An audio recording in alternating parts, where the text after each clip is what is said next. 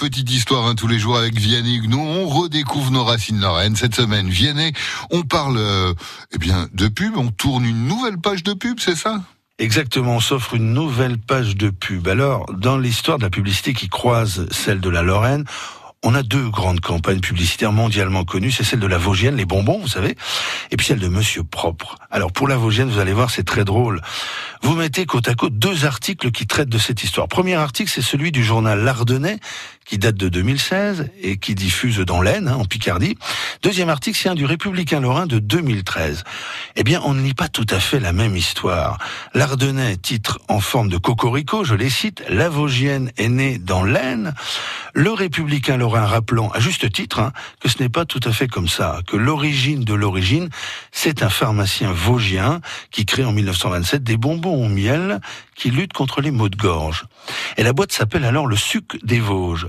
Mais la fabrication des bonbons s'opère effectivement à Saint-Quentin, dans l'Aisne, et c'est dans une confiserie de l'Aisne que le nom de la Vosgienne va être créé. Ça sonnait mieux que la Picarde pour vendre du bonbon au miel de sapin.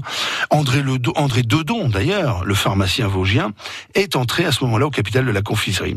Alors, la Vosgienne est donc avant tout une marque commerciale, un slogan, une pub, bien plus qu'une certification d'origine.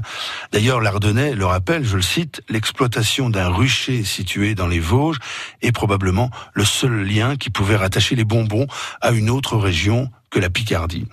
Le républicain Lorrain a raison quand il parle de mystère. Je les cite, l'histoire de ce bonbon célèbre reste enveloppée de mystère et son rapport avec les Vosges serait lointain, écrit le journaliste du Répu, lointain mais quand même certain.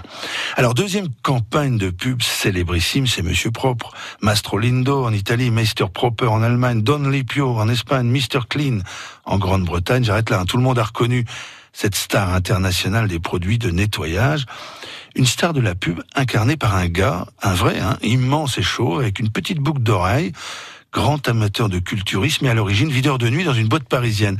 Et ce gars-là est lorrain, figurez-vous. Oui, c'est Pierre Chevalier, qui est originaire de Golbet, dans les Vosges, qui va représenter Monsieur Propre dans les campagnes de pub euh, de la marque Procter Gamble, notamment dans les premières campagnes internes? Et puis ça va aller plus loin, puisqu'il va inspirer le personnage de Monsieur Propre qu'on connaît encore aujourd'hui. Et Pierre Chevalier a eu une vie assez incroyable. Il a été champion de France de boxe. Il a même été un temps garde du corps du général de Gaulle, et paraît-il amant de Catherine Ringer. Mais comme dit l'autre, cela ne nous regarde pas. C'est vrai. Et puis euh, voilà, hein, les histoires. Euh, merci de nous faire quand même savoir que Monsieur Propre est Lorrain. Je suis beaucoup plus fier d'être chauve aujourd'hui. en tout cas, on vous retrouve sur francebleu.fr pour réécouter tout cela. 12h13h, 12h13h, France Bleu Lorraine Midi.